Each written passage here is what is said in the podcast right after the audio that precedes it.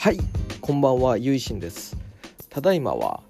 1月の8日金曜日の夜10時を、えー、回ったところですけれども、えー、少し配信とラグがあるかもしれません。ただいまものすごい大寒波の直撃を受けてる最中で、まあ、あんまりこの雪の話題ばっかりになって申し訳ないなっていう気持ちもあるんですけれども、えー、先ほど天気予報って言いますか天候の、えー、気象情報として顕著な大雪に関する、えー、情報っていうのが発表されたということで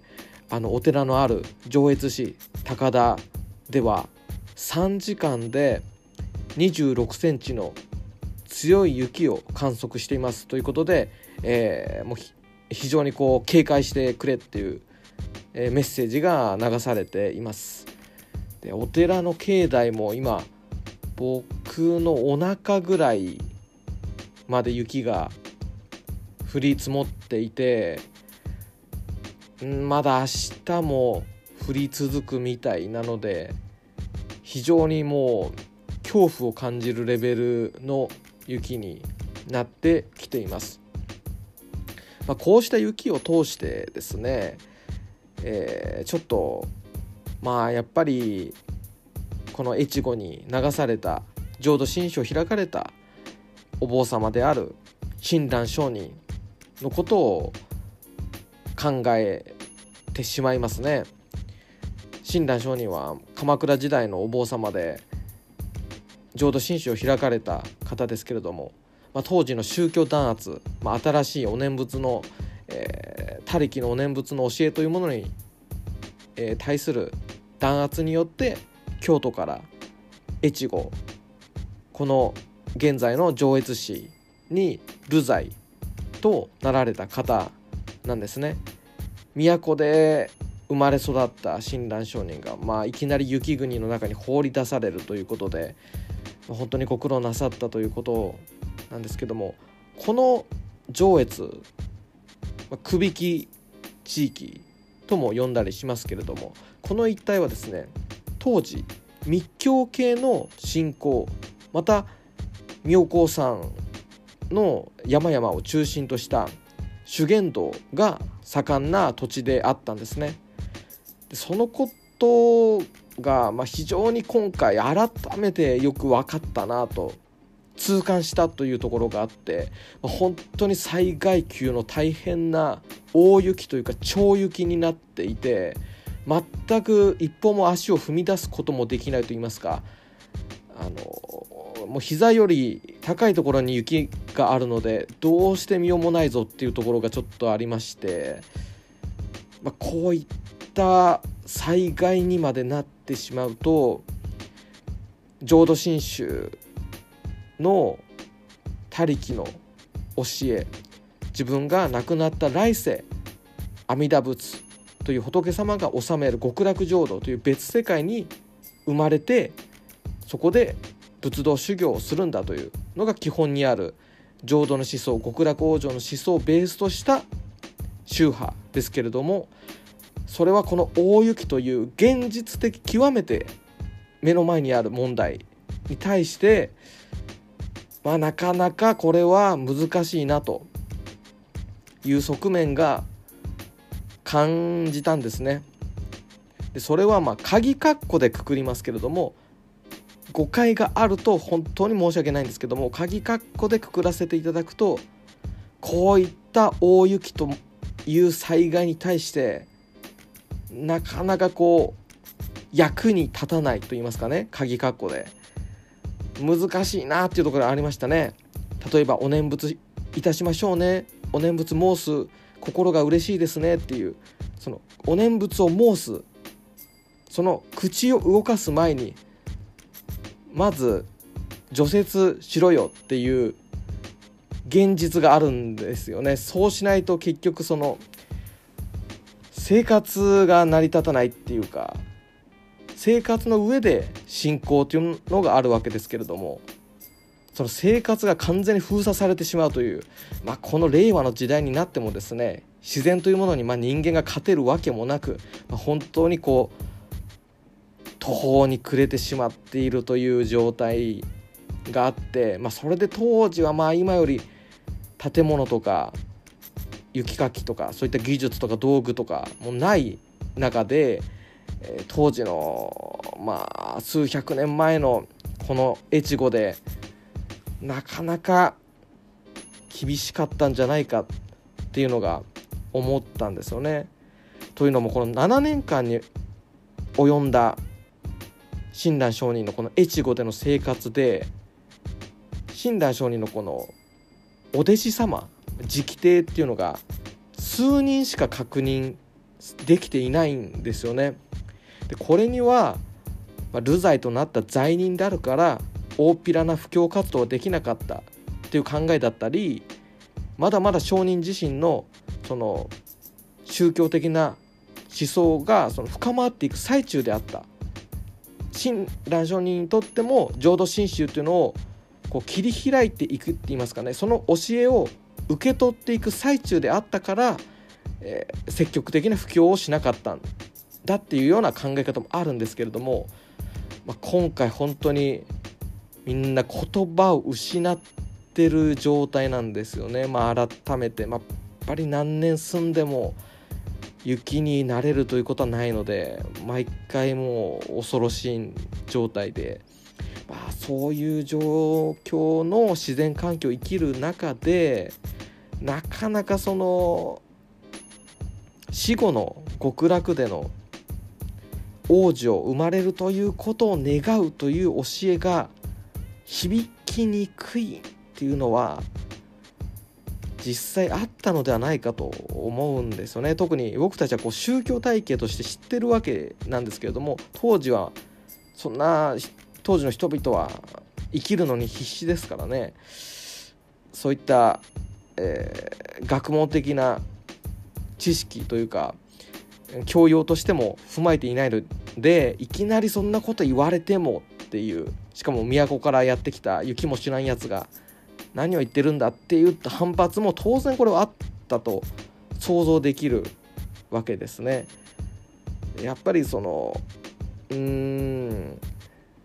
なかなかこう雪国の人にとっては親鸞上人のおっしゃる教えというのは実際問題として受け入れがたいものであったのではないかだから7年間の生活の中でお弟子さんが数人しか確認できていないということなのではないかというふうに感じましたね。でやっぱりなかなか難しいなと思うんですけどもねこの浄土真宗という教えの種が育ち始めたのは間違いなく越後だと思うんですよね。お師匠様の法然上人からその教えの種をまいていただいたというのは京都都の生活だと思うんですけれどもその種が育ち始めた実際の厳しい生活を送られる中で種というのは育ち始めたのは越後の大地だと思うんですけどもその浄土真宗の花が咲くには関東の晴天というものがやはり必要だったんだなと今日なんかもうふっと思いましたね。まあ、前のポッドキャストでやっぱり雪国に住んでないと浄土真宗の教えっていうのは理解しがたいっていう意見を紹介して、まあ、僕自身もうなずくところが多くてそういったお話をしたんですけども確かにそれは間違いないと思うんですよ。新宗のコアとなってる部分には絶対親鸞上人の7年間の雪国での生活が絶対にあるだけどそのままだったらきっと花開かなかったというか今より違う形になったんじゃないかなとも思うんですよね。で親鸞上人はその流罪が解かれた後に、えー、2年間越後にとどまるわけですね。でこれはまあ越後の生活で生まれたお子様が小さくて長旅に耐えられないと判断したため成長するのを待っていたというふうに考える説もあります。えー、5年間の流罪と、まあ、2年間のその準備期間ということで計7年間の越後の生活ですけれども、まあ、その後に親鸞上人は関東へと旅立たれるわけですね布教の旅を始めるわけなんですでその関東の晴れ晴れとした冬の一日がやっぱり新種が育っていくには花が咲いていくには必要だったのかなと。現実問題として上越では上越と言いますかねこの雪国では雪かきして1日がもう終わってしまう。それがもう2ヶ月3ヶ月続くというのでやっぱり信仰なかなかその難しいところがあると思うんですよ。その現実的な信仰になると言いますかね。減税利益を中心とした信仰になると言いますかなかなか自分が死んだ後にどうこうどうこう難しいんじゃないかなというのが実際のところだったのではと想像しますね。でこれはあの僕今ちょっとあのうろ覚えでちょっとお話しして申し訳ないんですけども確か北陸の一地域だったような気がするんですけれどもちょっと他の地域だったら申し訳ないんですけども信州でも確か信州でも阿弥陀仏の他に地蔵菩薩を祀る地域があるということが、えー、これも確か確かで申し訳ないんですけども五来茂先生あの民族学のあの偉大な先生ですね。五来茂先生の「石の宗教」という本に、えー、記述があったように思っています、えー、講談社学術文庫の本だと、えー、記憶してますけどもその地域では、えー、来世のことは阿弥陀仏にお任せするから阿弥陀仏。そして実生活現実生活の苦しみや問題や不安というのは地蔵菩薩にお任せするということで役割が分かれてる。それで二尊。浄土真宗はあの阿弥陀仏一仏というのが基本なんですけども、えー、そこに、えお地蔵様が登場しているということもあるということでやっぱりこれもその現実と死後っていうことでなかなかこのそれを一本化するっていうのが難しいっていう状況があったのだと想像しますね。もしあの親鸞上人が関東へ行かずに赴かずにその生涯ずっと越後にいらっしゃったとしたらおそらくこの越後の気候に完全に適合するように浄土真宗も変わっていったでしょうね。それはきっと今の真宗とは異なる宗風を持っていたと思うんですね。例えば阿弥陀仏の何て言うんですかね象徴として現在は光のイメージで捉えられることが多いんですね。全てを貫き全てを照らす優しい慈悲の光として光のイメージで語られることが、えー、多いわけなんですけども阿弥陀仏はそれだけではなくてあの公園能仏とも言いましてね。そのす全てにも勝る炎のイメージっていうのもあるんですね。もっと言うとこの太陽の中のイメージといいますかね。その太陽の中でもおそらく光よりも炎のイメージ。そういったものが強調されたそういうものを強調されていった宗派になったのではないかなとこれは僕のまあ妄想でございますけどもそんな気がするんですね。そういうそういうふうにこのやっぱ雪を溶かしてくれるっていうかちょっとそういうイメージもまあ多分に含まれてって言いますかちょっとというか多分に含まれて雪国に特化したものに変わっていたのではないかなと思いますね。まあなかなか難しいところがあるんですけどもやっぱりその地域によって変わっていくっていうのは仕方のないことで例えばインドで生まれたお釈迦様の仏教とこの今現在日本に来ている日本仏教っていうのはやっぱりその変化しているわけですよね。根っこというのは一緒だと思いますけれども変化していく中で日本の風土に季節に気候に合ったもの例えばインドのようにインドやタイのように布1枚、まあ、あの今朝1枚羽織って修行というのは難しいわけですね。やっぱ寒いし雪があるしそれであの衣を着てその上にお今朝を着るというふうに変わってきましたね。そういうふうに、えー、服装一つとっても変わっていくものなんですけれどもその土地によって服が変わっていくように教えの表面的といいますかねそういったところも柔軟に変化していったのではないか。また仏教というのはもともとそのように柔軟に変化することが可能な、まあ、得意な宗教なんですよね。ですからあのさまざまな形で現在も世界中に信仰されている宗派となって、え、いるわけですね。宗教として、え、数えられているということですけども、まあ、そのようにですねやっぱり雪の新宗って言いますかそういった形になり得た未来があったのかもしれないですね。まあ、あんまり普段ここまでちょっとねあの立ち入ったようなお話ですからあんまり普段法話でこういうお話をするってことはないんですけどもやっぱり今回の雪っていうのはやっぱりちょっと愕然とするものがありましてでそういう中で考えたことっていうのをこう記録するっていうことも大事かなと思って今回録音してみました。これがきっと雪が落ち着いたり夏になったりしたら今思ったようなことも全然もう忘れてしまうというかまあ例えば伝統的な教学とはちょっとそぐわないようなこと意見ですからね。そういったものを考えないようにしようみたいなことになると思うんですけどでも今回やっぱりちょっとねお腹のところまであ雪が積もってっていう中で改めて考えたっていうことを、えー、自分の中で、まあ、後々整理するということも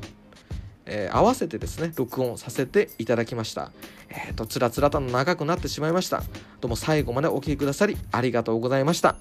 えー、皆様もですねこの、え雪に限らず冬っていうのはとても寒いわけですからお体お気をつけて、えどうぞご自愛ください。合唱。何万ダブ。はい。ただいまえー、昨日のポッドキャストを録音した翌朝1月9日土曜日の朝9時になろうとしている、えー、時なんですけれどもまあ雪がずっと降り続いていまして今だいたい僕の胸の辺り、まあ、すっぽりそのまんま全身が入れば肩ぐらいまであるかなという感じで境内が完全に雪に埋もれてしまいましたね。いややっぱり浄土真宗っていうのはその教えの忍耐強さっていうところには越後の精神がそして多くの人々に伝播していくというしなやかさ伸びやかさにはそこには関東の青空が宿っているのかなっていうふうに思いました。うんなんとか災害級というか災害ですけれども皆さんがこう無事で過ごせるということを願っていますねもう本当屋根に乗っかった雪でその重みで戸も閉まらなくなってきてなかなか大変です、えー、まあそんな感じで、えー、まあ精進していきたいと思います。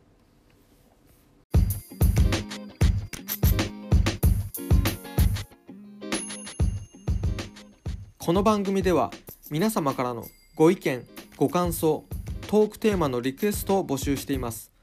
宛先は概要欄にある僕の Twitter アカウントまでリプライや DM でお待ちしております。